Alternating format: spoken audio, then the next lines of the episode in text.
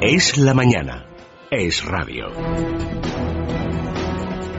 Seguimos en Es la Mañana de Federico en este viernes 21 de junio. Acaba la semana y también la primavera, aunque lo cierto es que las temperaturas no han acompañado demasiado esta estación que en algunos momentos ha parecido más bien otoñal. Pero como decimos, a partir del fin de semana empiezan a subir las temperaturas en esa llegada de la estación veraniega. De momento, eso sí, en la mitad norte peninsular continúan las lluvias y las precipitaciones y temperaturas frescas. Ni siquiera van a alcanzar las máximas de 30 grados en la mitad norte y como mucho en Murcia van a estar alrededor de los 31 grados.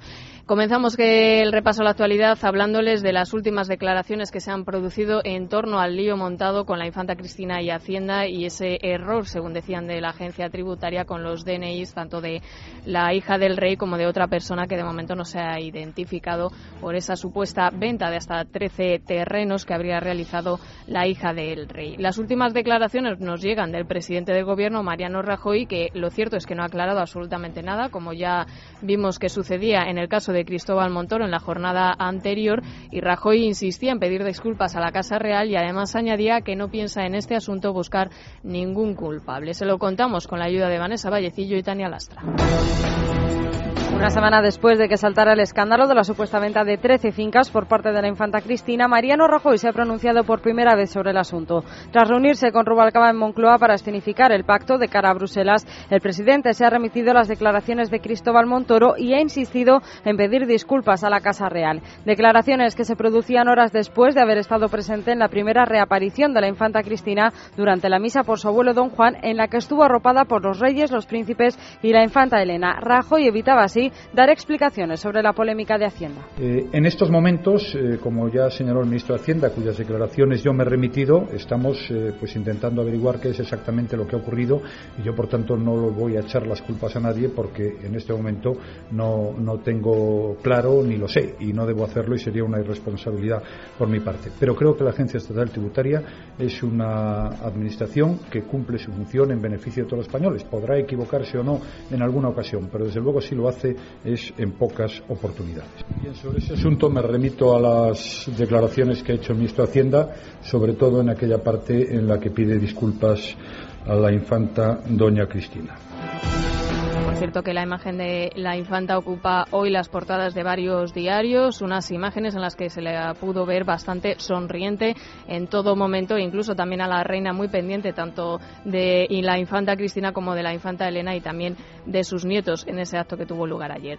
Otra fotografía que nos deja la actualidad eh, del día es la salida de Miguel Blesa, del expresidente de Caja Madrid, que ayer abandonó la cárcel de Soto del Real después de que la Audiencia de Madrid anulara todo el procedimiento abierto por el juez Elpidio José Silva.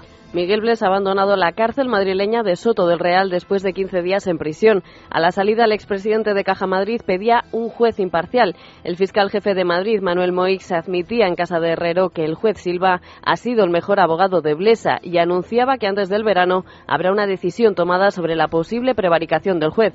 Manos Limpias elevará el caso ante el Supremo para que reabra la investigación contra Blesa y Díaz Ferrán. Blesa aseguraba que no se arrepiente de nada porque ha sido, decía, acusado injustamente creo que he estado aquí acusado por dos delitos injustamente y lo que deseo de verdad es que eso se esclarezca. No hay nadie más interesado que yo en que eso se esclarezca. Eso sí, lo quiero con un juez imparcial, cosa que yo creo que no he tenido hasta este momento. Todo en la vida hay que sacarle alguna enseñanza y alguna experiencia. Esto es un centro penitenciario, naturalmente en disciplina, un régimen severo, pero los funcionarios son correctísimos. Aquí nadie tiene trato de favor, pero todo el mundo tiene un buen trato. ¿Se arrepiente usted de algo? ¿Cree que de ha nada. algo mal en su gestión? No. Leo Messi y su padre declararán ante el juez el próximo 17 de septiembre imputados por un posible delito de fraude fiscal. El juzgado de Gabá en Barcelona ha dado curso así a la querella presentada contra ellos por la Fiscalía por la supuesta evasión de 4 millones de euros. Según estos datos, podrían haber utilizado hasta tres sociedades anónimas en Uruguay. María Antonia Munar insistió ayer en su inocencia ante el Tribunal de la Audiencia Provincial de Palma que la acusa de amañar la venta de un solar en Mallorca. Altiva y en tercera persona, Munar dijo que la presidenta no sabe nada y que nunca cobró un soborno de 2.400.000 euros, como asegura el ex consejero de territorio Bartomeu Vicens.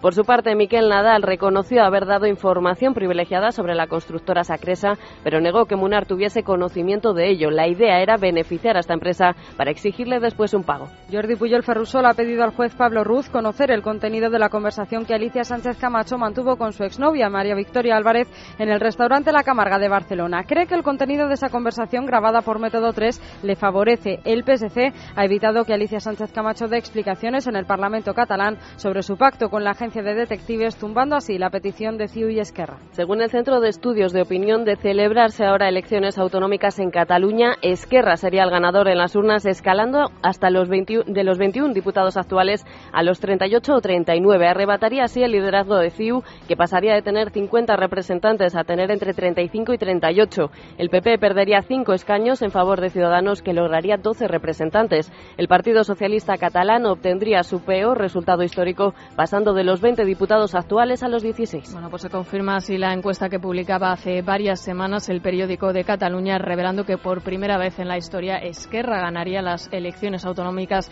en Cataluña, lo que demuestra que sin duda ese proceso independentista iniciado por Artur Mas al final ha favorecido al partido de Oriol Junqueras y no así a CiU como pretendían en un primer momento. Ya de hecho se demostró en los últimos comicios que el partido de CiU iba poco a poco cayendo, ya perdió un gran número de representantes y lo mismo parece que va a suceder en las próximas elecciones si se cumplen esas previsiones y esas encuestas. Esta, por cierto, está elaborada por el Centro de Estudios de Opinión Dependiente de la Generalidad de Cataluña.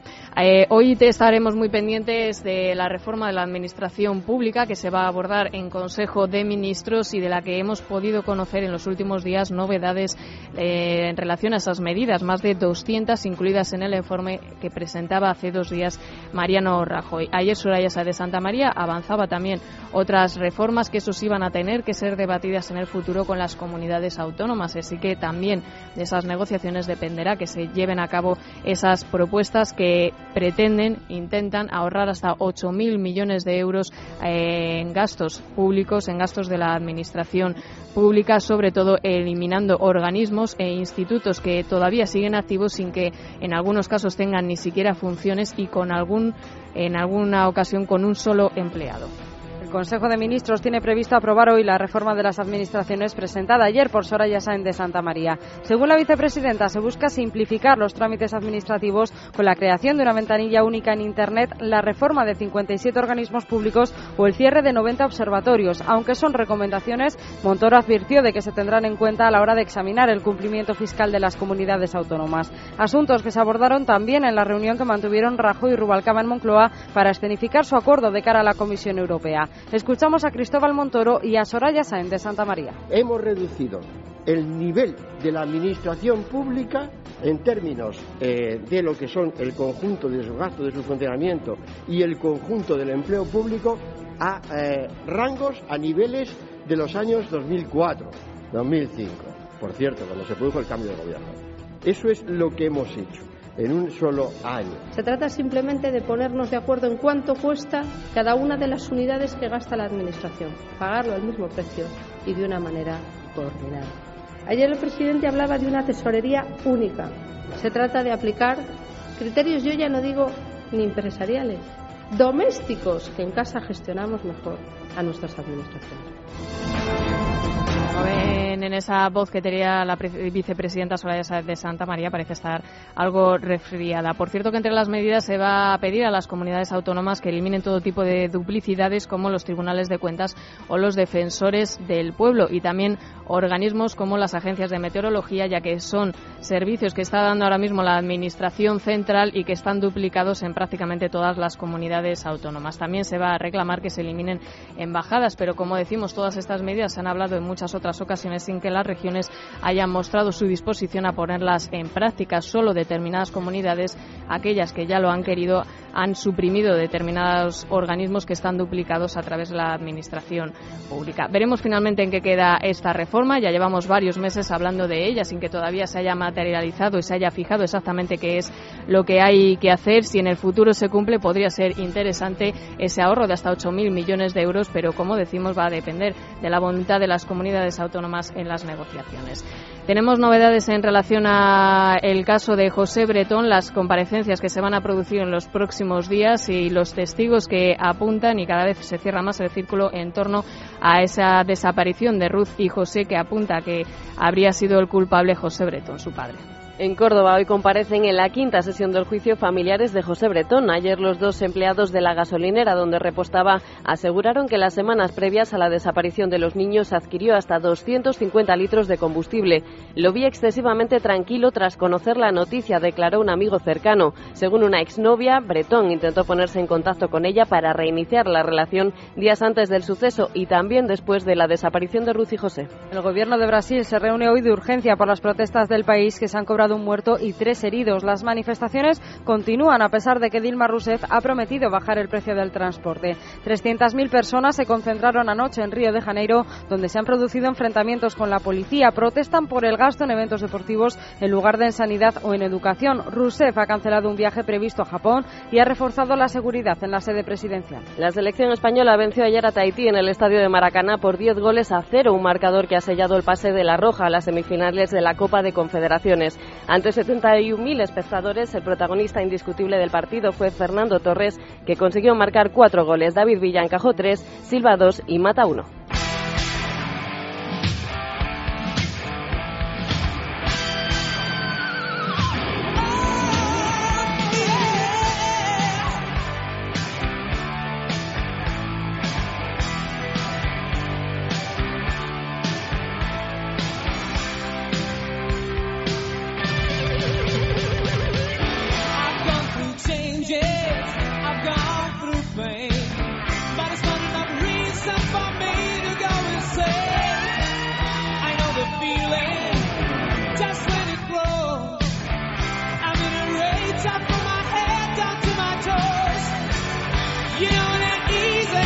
Amantes del hard rock clásico están de enhorabuena porque tres grandes del género, Def Leppard, Europe y White Snake, estarán este mes en nuestro país en cuatro citas que no pueden perderse. El día 23 en San Sebastián, el 24 en Barcelona, el 26 en Madrid y el día 28 en Santiago de Compostela. Tres de las bandas más emblemáticas e iconos del heavy se unen para ofrecer una gira que hará las delicias de los aficionados al género.